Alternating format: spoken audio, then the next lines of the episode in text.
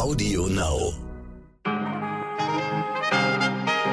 Ein neuer Tag beginnt. Guten Morgen, liebe Hörerinnen. Heute ist Dienstag, der 23. August. Ich bin Michel Abdullahi und das ist heute wichtig mit unserer langen Version.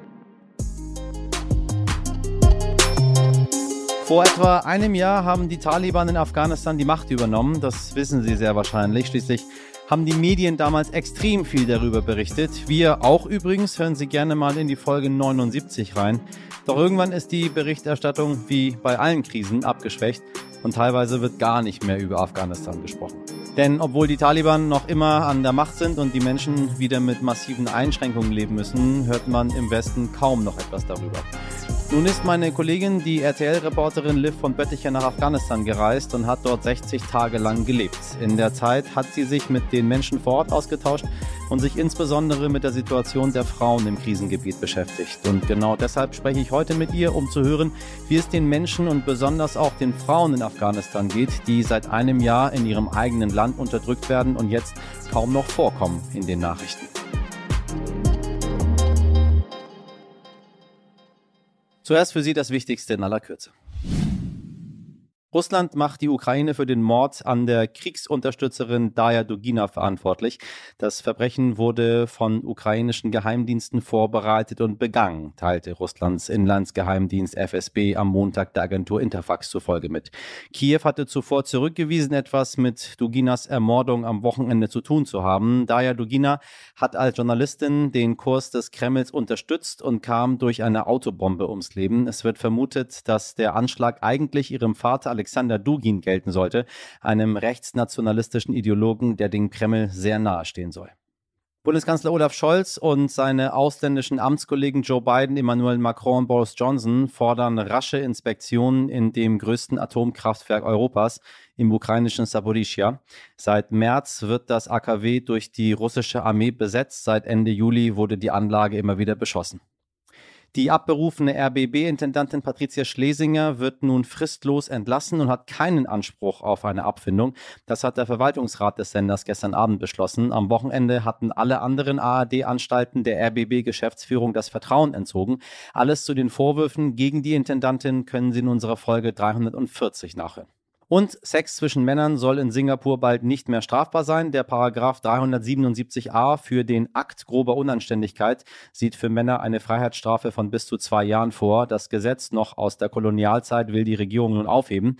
Eine Anerkennung gleichgeschlechtlicher Ehen sei jedoch nicht geplant, sagte Premierminister Lee. Singapur ist eine traditionelle Gesellschaft mit konservativen Werten, hieß es in der Ansprache. Nach Ansicht der Regierung sollten Ehen zwischen Frauen und Männern geschlossen werden und Kinder in traditionellen Familien in Anführungsstrichen gesetzt natürlich hier aufwachsen. Gestern ist Bundeskanzler Olaf Scholz zusammen mit Wirtschaftsminister Robert Habeck für drei Tage nach Kanada aufgebrochen, um dort neue Energiekooperationen zu schließen. Besonders wichtig ist Scholz und Habeck das Thema Flüssiggas, das in Deutschland ab Herbst dringend gebraucht wird. Sie würden gerne Ersatz für russisches Gas in Kanada bestellen, nachdem sie in Katar und Norwegen schon vergeblich dafür geworben haben. Mein Kollege, der Politikchef des Stern Nico Fried, ist in der Regierungsmaschine mitgeflogen. Nico, welches Ziel verfolgen Scholz und Habeck in Kanada? Ja, das ist natürlich schon ein besonderer Besuch. Es ist ungewöhnlich dass ein deutscher Bundeskanzler extra über den Atlantik fliegt, nur um Kanada zu besuchen. Normalerweise hängt man das immer an eine Reise in die USA zum Beispiel an.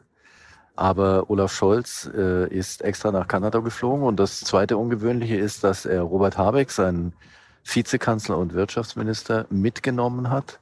Das ist schon ein deutliches Zeichen, dass man hier äh, enge Partnerschaft demonstrieren will. Und natürlich ist auch eine große Wirtschaftsdelegation hier dabei. Und es werden zahlreiche Vereinbarungen unterschrieben. Also es ist eine Demonstration der engen Partnerschaft zwischen Kanada und Deutschland. Und in der Pressekonferenz haben äh, Premierminister Justin Trudeau und Kanzler Olaf Scholz auch sehr betont, dass sie persönlich befreundet sind. Sie kennen sich schon aus den Zeiten, als Olaf Scholz noch Bürgermeister in Hamburg war. Da hat ihn Justin Trudeau schon dort besucht. Wieso Scholz und Habeck zusammen? Das ist ja auch etwas Besonderes. Was sind denn da die Hintergründe? Es war im Flugzeug ganz interessant zu beobachten, wie Olaf Scholz und Robert Habeck miteinander umgehen. Da ist der Kanzler, der in den Umfragen nicht besonders gut dasteht. Gerade die letzten waren wieder eher enttäuschend für ihn. Und auf der anderen Seite der Wirtschaftsminister und Vizekanzler, der ja unheimlich populär ist und von dem viele schon sagen, er könnte die Ambition haben, Olaf Scholz irgendwann einmal abzulösen. Aber sie gehen sehr freundlich miteinander um. Olaf Scholz hat ein Hintergrundgespräch mit den Journalisten gemacht. Da kam Habeck dazu. Er hätte die Möglichkeit gehabt, sich neben den Kanzler zu stellen. Er hat sich aber dann auf einen Platz unter den Journalisten gesetzt und hat damit klargemacht, wer der Chef ist in dieser Beziehung. Beide haben Fragen beantwortet. Äh, Robert Habeck ist durchaus jemand, der seine Fragen etwas länger beantwortet als der Bundeskanzler aber sie haben sehr gut miteinander harmoniert, haben sich gelegentlich auch äh, wissende Blicke zugeworfen. Also man kann nicht erkennen, dass es da größere Spannungen in diesem Verhältnis gibt. Wie aussichtsreich ist die Reise? Was sind mögliche Hindernisse? Es gibt zwei wichtige Themen, die hier besprochen wurden und auch morgen noch besprochen werden. Das eine ist der Ukraine-Krieg, Kanada und Deutschland haben da von Anfang an sehr eng zusammengearbeitet. Beide unterstützen die Ukraine mit Waffen, beide unterstützen die Ukraine mit finanziellen Mitteln. Und es gab ein bisschen Diskussionen vor einigen Wochen, als eine Turbine aus der Pipeline Nord Stream 1 hier in Kanada gewartet wurde und äh, es eine große Opposition hier in Kanada, wo sehr viele Ukrainer leben, gab dagegen, dass diese Turbine wieder äh, nach Europa geliefert wird und damit die äh, Gaslieferungen aus Russland, insbesondere nach Deutschland, ermöglicht werden. Aber Kanada hat sich äh, auf die Seite Deutschlands gestellt und hat gesagt, wir lassen uns von Russland nicht auseinander dividieren und das äh, hat die Bundesregierung natürlich mit großer Dankbarkeit aufgenommen. Das zweite Thema sind Energiefragen. Kanada ist ein gasproduzierendes Land, aber es gibt bisher keine Möglichkeiten, dieses Gas auch nach Europa zu bringen. Darüber wird hier viel geredet. Und ein zweites äh, zukunftsträchtiges Thema ist der grüne Wasserstoff. Kanada will von Neufundland aus ab 2025 eine Pipeline nach Deutschland schaffen, eine transatlantische Verbindung, äh, möglicherweise in den Hafen von Hamburg. Und äh, dann könnte auch in Deutschland mit grünem Wasserstoff aus Kanada gearbeitet werden. Wieso bekommt Deutschland nicht sowieso schon längst Energie aus Kanada? Kanada, und das hat der Premierminister Trudeau in der Pressekonferenz noch einmal betont, ist ein wichtiger Energieproduzent. Äh, es gibt hier Gasfelder, sowohl auf dem Land als auch offshore. Allerdings gibt es auch Proteste von Umweltschützern und auch von der indigenen Bevölkerung gegen die Nutzung dieses Gases. Und bisher wird es vor allem äh, für eigene Zwecke äh, benutzt und äh, auch exportiert, aber nicht nach Europa. Dafür gibt es einfach noch keine Möglichkeiten. Und das ist ein wichtiges Thema hier bei diesen Gesprächen gewesen. Aber eins muss man auch klar sagen. Es wird in den nächsten ein, zwei Jahren erstmal kein Gas von Kanada nach Deutschland fließen. Dafür sind einfach die Möglichkeiten noch nicht gegeben.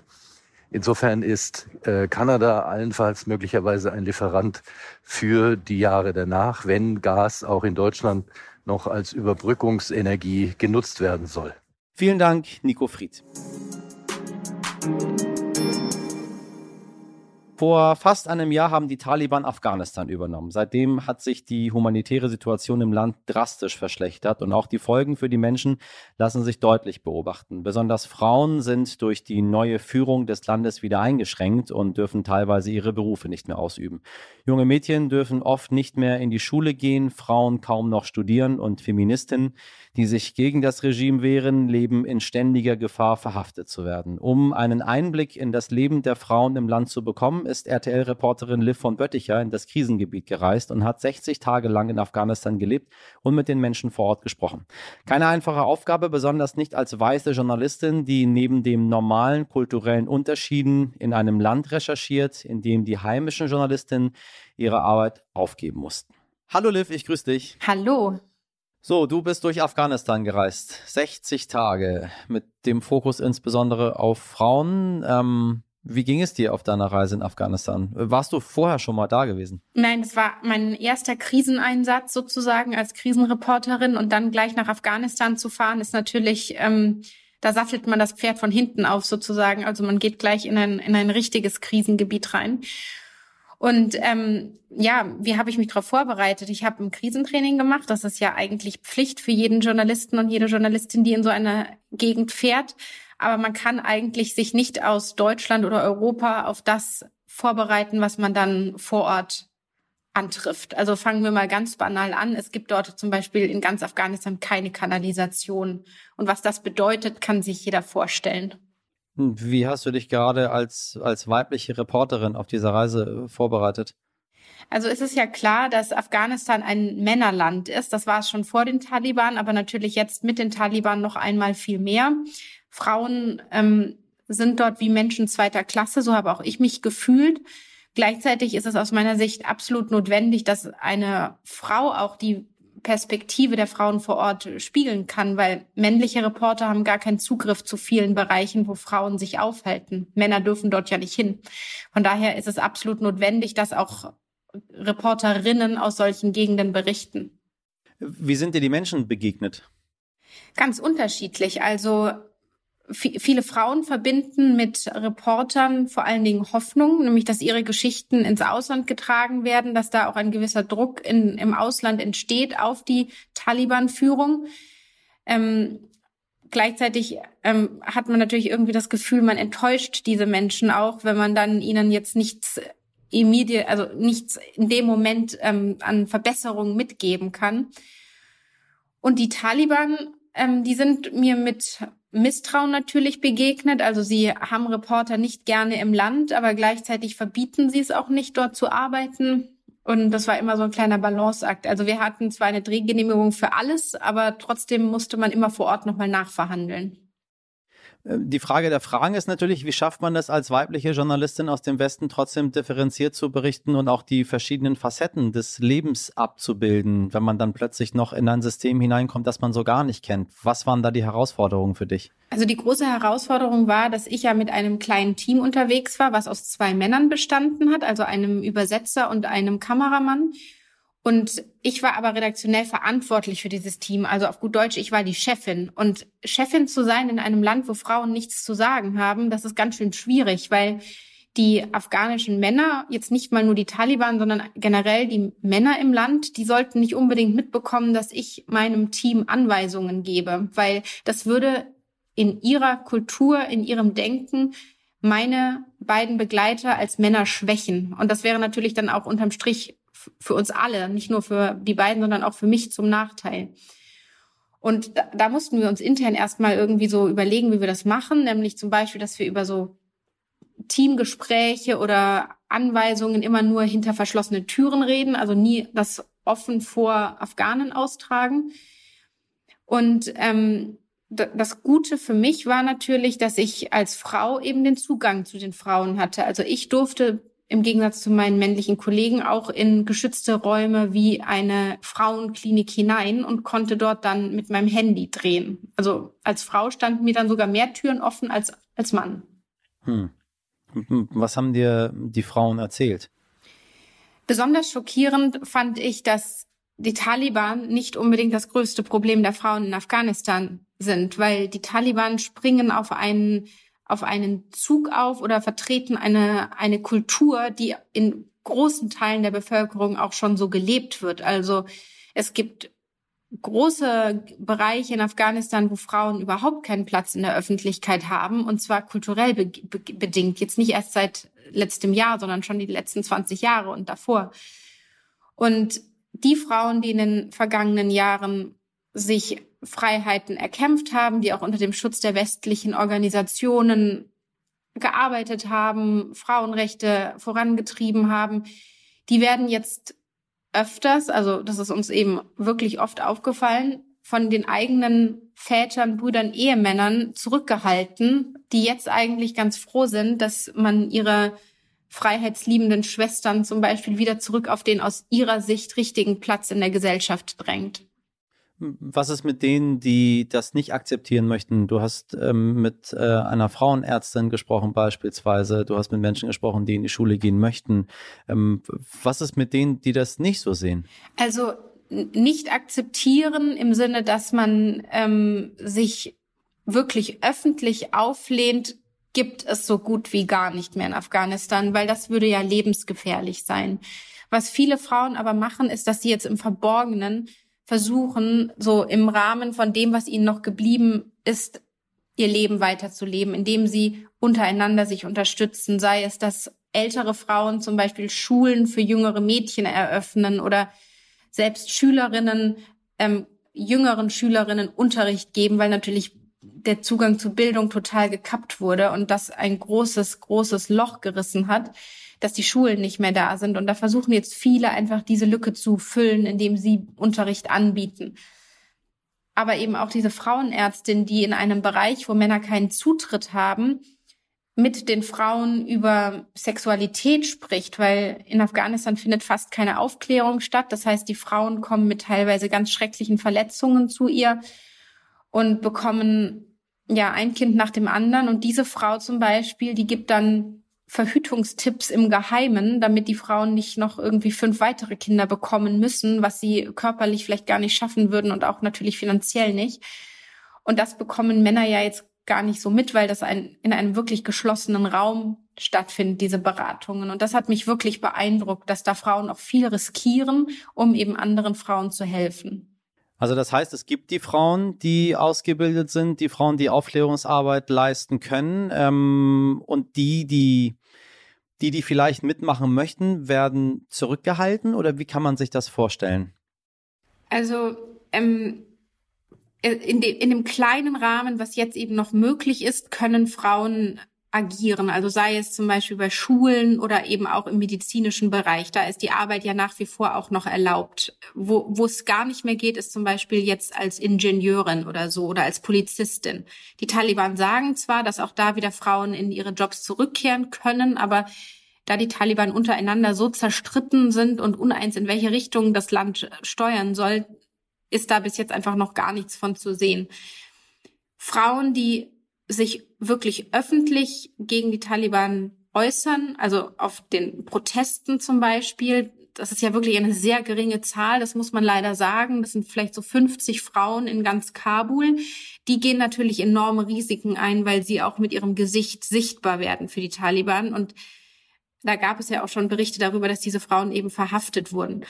Gleichzeitig muss man an dieser Stelle eben ganz deutlich sagen, Kabul hat viereinhalb Millionen Einwohner geschätzt und es gehen 50 Frauen auf die Straße. Und da wäre ja schon die Frage, wo Tausende von Männern sind, die ihre Frauen und Schwestern und Töchter unterstützen in ihrem Recht auf Bildung. Und das ist etwas, das hat mich wirklich auch persönlich wütend gemacht, weil die Männer setzen sich nicht für die Frauen ein. Und an Orten, wo sie es tun, und die gibt es auch in Afghanistan, kann man auch sehen, dass mit den Taliban so eine Art, ähm, ja, man, man kann mit ihnen ins Gespräch kommen, sage ich mal. Und es kann auch dazu führen, wie zum Beispiel in Herat an der iranischen Grenze, dass Frauen weiterhin die Schule besuchen dürfen, weil sich die Männer in der Gesellschaft mit dafür eingesetzt haben. Du warst auch in der Zeit in Afghanistan, als Russland die Ukraine angegriffen hat. Wie hat sich die Situation dadurch verändert? Für die einfache Bevölkerung, sage ich mal, war das war der Ausbruch des Krieges eine Katastrophe, weil die weltweite ähm, Aufmerksamkeit vollkommen von Afghanistan weg in Richtung Ukraine gegangen ist. Das hat sich natürlich auch ähm, ganz konkret gezeigt, dass viele Hilfsorganisationen, die davor noch irgendwie so ein bisschen im Land waren, die sind auf einmal auch weggegangen, weil sie auf einmal woanders gebraucht wurden, nämlich in der Ukraine. Und das hat natürlich für viel Verzweiflung auch vor Ort gesorgt. Gleichzeitig haben in der Zeit die Taliban die Zügel nochmal ordentlich angezogen. Es gab in der Zeit im ganzen Land, vor allen Dingen aber in Kabul, groß angelegte Hausdurchsuchungen. Auch unser Haus wurde beispielsweise durchsucht. Was jetzt im, in dieser Welle des Krieges in der Ukraine zwar noch gemeldet wurde im Westen, aber also einen großen Aufschrei gab es da auch nicht. Und das haben natürlich die Taliban für sich genutzt. Genau aus dem Grund führen wir dieses Gespräch. Wir werden nicht wegschauen, sondern immer und immer wieder darüber berichten. Vielen Dank, Liv, für das Gespräch. Danke dir. Eine TV-Reportage hat Liv übrigens auch mitgebracht. Heute Abend läuft 60 Tage Frauenhass, eine Reporterin bei den Taliban um 22.35 Uhr bei RTL. Heute nicht ich.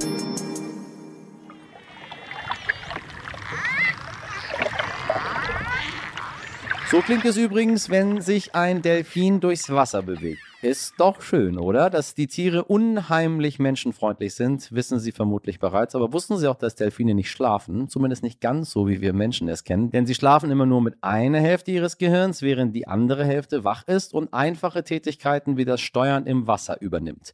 Und um mitzuerleben, wie ein Ausflug von Delfinen, egal ob wach oder schlafend aussieht, hat die US Navy kleine Kameras um die Körper der Tiere gebunden. So konnten die ForscherInnen mit ansehen, wie Delfine auf die Jagd gehen und sich auf dem eben gehörten Kommunikationsweg mit ihren ArtgenossInnen unterhalten. Die auserwählten Delfine wurden von der US Navy dazu ausgebildet, Minen aufzuspüren. Spürhunde im Wasser also. Wieder was gelernt. Thank you. Ja, verrückt, was die Tiere um uns herum so alles können. Ich schlafe übrigens auch immer nur mit einer Gehirnhälfte. Die andere macht sich die ganze Zeit Sorgen. Das war's für diesen Dienstag. Unser Postfach unter heute wichtig jetzt Stern.de ist für Ihre E-Mails 24 Stunden am Tag geöffnet. Also zögern Sie nicht. In der Redaktion heute für Sie im Einsatz quasi nie schlafend. Mirjam Bittner, Dimitri Blinski, Laura Chapo und Jennifer Heinzel. Produziert wurde diese Folge von Alexandra Zebisch. Morgen ab 5 Uhr bin ich wieder für Sie da. Bis dann machen Sie was aus diesem Dienstag. Ihr Michel Abdullahi.